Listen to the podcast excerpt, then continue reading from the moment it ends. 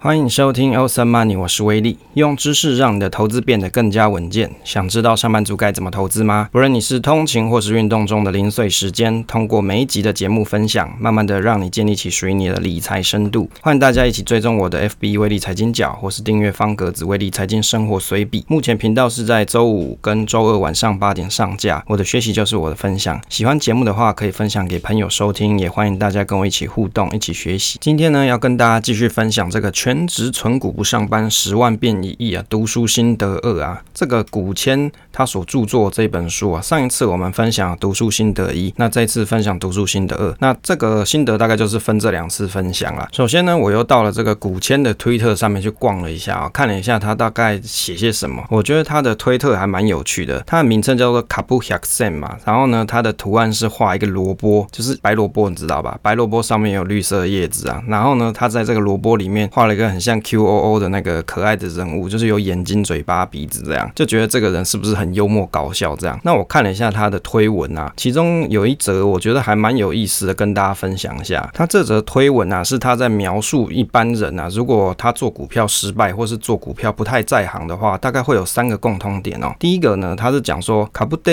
乌马库伊卡奈失败时的是冇许多喏，求资等价米兹阿鲁都欧得一得以及。基本の头で考えない、调べてない，意思就是指说哦，自己不用自己的头脑去思考啊，也不去做好研究。就是他说认为失败的第一点是这个，第二个是もがあることしか 考えてない。第二点就是啊，这样子的人啊，他们通常只有考虑到赚钱这件事情啊，其他都没想到。三、失败したら人のせいにするのみずです，意思就是说啊。通常失败的人啊，他还会去怪罪别人，认为这个都是别人的错，就投资会失败是别人的错，别人造成的。自分の大切なお金を投资するわけですから、慎重に自分でもよく考えて から行動に物した方がいいじゃないなと思います。意思只是说，你自己最重要的钱啊，这个金钱是血汗钱嘛，你这个赚来是很辛苦的，应该是要慎重啊，是要在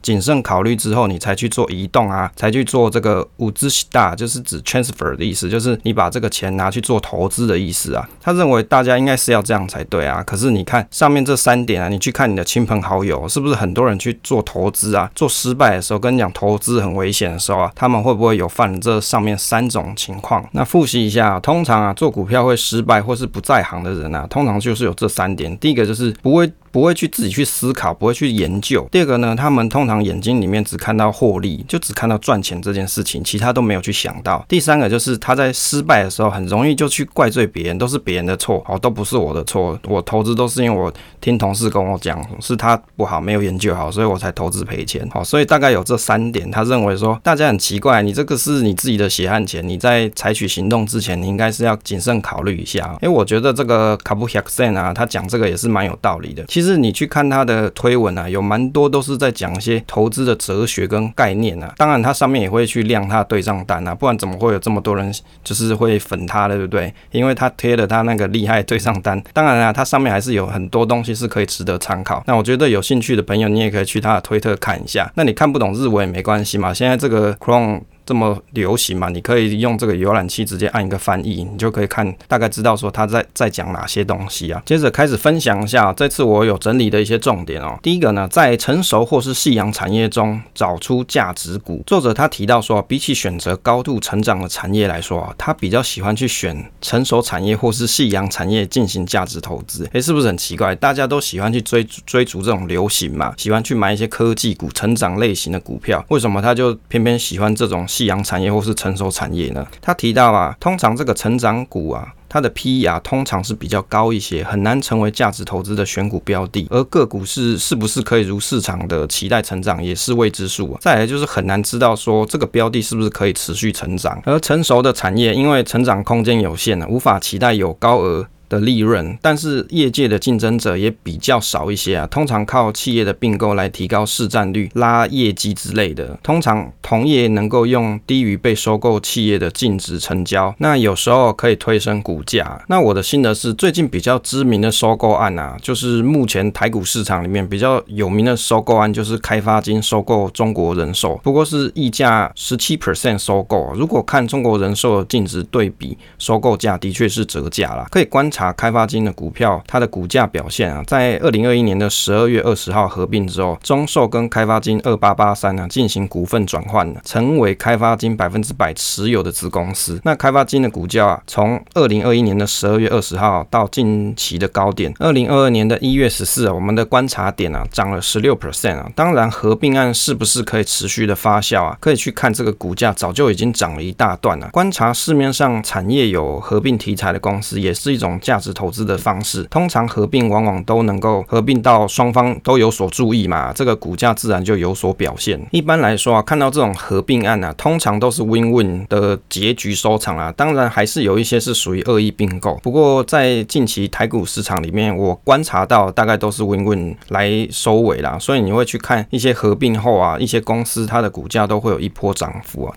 应该是说合并在发酵之前，就是这个消息刚出来，或是甚至还没有人知道的时候，你就会观察到这个股价就慢慢上升了。这怎么去看呢？其实你去看同类型的，比如说像是金融股好了，你可以去观察，你可以去观察说，诶，为什么奇怪这一只就慢慢开始高起来？诶，别人好像都在相同一样金融股的基期，在这样子的大环境底下，并没有这么明显的表现的时候，诶，这一支好像就特别会有所表现。这时候你也许就可以去关注一下，是不是市场上有一些事情是你不晓得的。第二个啊，持股什么时候要卖出啊？这个作者提到，常有人问他说，什么时候要卖出持股啊？他的回答是会卖出持股，是为了要买其他的股价被严重低估的个股，而不是为了卖而卖，是为了想买而卖啊。他重视的是用最少的资金将整个整体组合的完整盈余跟完整净值拉高啊。我的心得关于这个论点，我觉得蛮有趣的，是在于说，他会列出投资组合中每档个股的每股盈余乘上持有的股数，就是他所持有的股数，还有每股的净值乘上他所持有的股数。透过这个方式啊，不管股价涨跌，只要确认企业有获利、资产有增加，那完整盈余跟完整净值有上扬，他就不用怕短期的股价波动。然后呢，他会将持有的个股去做排序，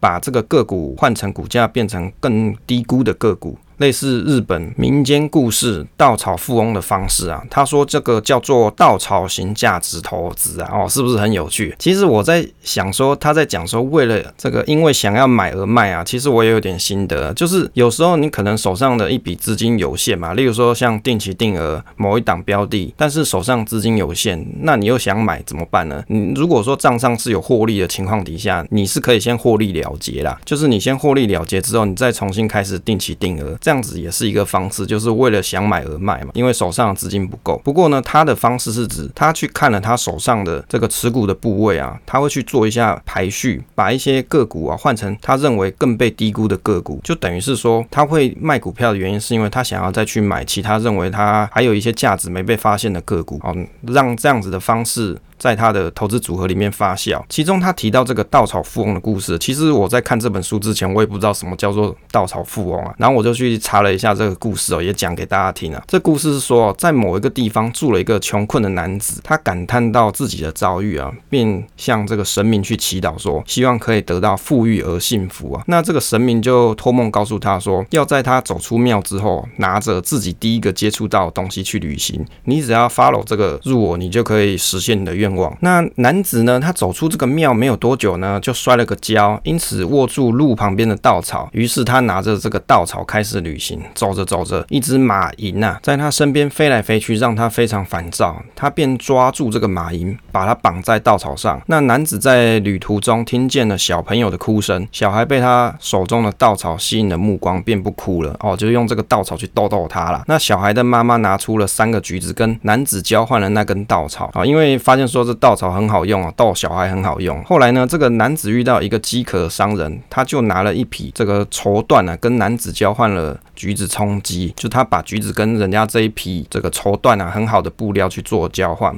后来男子遇见了一个武士，由于这个武士的马长途跋涉啊，就很累了，奄奄一息啊。那武士虽然想尽快上路，但是又不忍心独自留这个马在路旁边瘫痪啊。所以呢，这男子呢便用绸缎去跟武士交换了他的马。那男子到河边呢，就是去装了水给这马喝嘛，看他好像快死了，就给他装水喝。结果这马呢就因此恢复了精神。男子骑着马经过一幢豪宅前啊，正巧遇到要出远门的屋主。那屋主就请这男子帮忙看家，并告诉他，如果自己一去不回啊，那这幢豪宅跟大批的这个良田啊，都是属于这个男子所有。然后呢，就骑着他的马离开啦。结果屋主始终没有回来，所以这男子就获得了气派的豪宅。那由于他很认真的去做。耕作，最后成为了大富翁啊！我心的是觉得说，这故事实在是有点玄妙啊！怎么他就刚好可以换到比比较更高价的东西，就是把他手上比较低价值的东西哦，但是因为别人有急需嘛，你有急需的时候啊，即使是低价的东西啊，因为急需的关系，它也变得怎么样？变得更有价值，所以它都能够恰到好处换到更高价去。当然呢，我想作者举这个例子，只是在描述他的投资哲学啊，透过换股换到性价比更高的个股，这样就是他的投资哲学其实。就是他用这个故事跟你讲，他手上里里面的个股，他会去做排比，他觉得有些比如说价值更被低估的个股呢，他就把一些部位啊去换成这个个股，用这样的方式让他的持股组合不断的变换，等于是说不断的像这个稻草富翁一样。用低价东西换成高价东西，这个呢就是作者他的投资哲学啦，就给大家做参考啦。再来，退休后才投资最危险啊！作者有提到，最危险的投资操作就是你退休之后才匆忙进场买股票，因为为什么？想要多赚一些老本嘛。但是你连这些基础的知识都没有，这个市场的交易规则都没有，就急着要进场投资啊！最差你还有可能。亏掉你的退休金，结果怎么样？晚景凄凉啊！诶，大家不要觉得这好笑啊，搞不好你各位的亲亲朋好友 周边就有人退休的时候是这样干的，结果。手上的退休金啊，反而本来你放在定存里面，虽然说被通膨吃掉一点，但是讲实在的，如果你不是身价几亿，那个通膨对你来说真的是微乎其微。那个你存在那里，你每年还可以领一些钱出来吃饭啊，比起你全部亏掉来的好一些啊。作者有提到，他有看过一个老奶奶买股票啊，因为开了信用交易啊，结果买的股票还下跌，结果破产了。当然这个故事细节大家去看书好了，我只是表达说，他说他就有看到一个前辈嘛，这个老奶奶她晚年。年想要投资嘛，就是退休的时候想投资，结果他因为想要赚钱嘛，只想到赚钱这件事情，只想到那个赚钱的美妙哦，只想到手上这个现金变多的这种快乐感，但是呢，他没有想到其他风险啊，什么都不管他啦，还开了这个信用交易啊。当然啦，开了信用交易的结果是怎么样？本来如果你的投资策略是对的，是有效赚钱的，那你。开了信用交易，只是让你的投资部位更大，你的获利更多嘛？照逻辑来说是这样。问题就在于说，你本来就没有一个有效投资策略，你的投资方式根本就还没有赚钱，但是你就急于赚钱，那你开了信用交易会怎么样？就让你去缴的学费扩大嘛。所以信用交易就是这样啊，水能载舟，亦能覆舟啊。没有说信用交易这件事情不好，是在于说你根本不不知道怎么从市场上赚钱的时候，这样子做就很不好，就只是让你从市场里面更早毕业而已，让你晚节。不保哎，本来想要退休的钱，通通给他 all in 进去，那你就死翘翘啦。我的心得是哦，我觉得有很多人啊，借临退休之时哦，才会想到说要帮自己好好计划退休金的这个金流，或者是因为领了大额的退休金，又怕放银行，怕这个价值被通膨吃掉，因此啊，急于去找寻。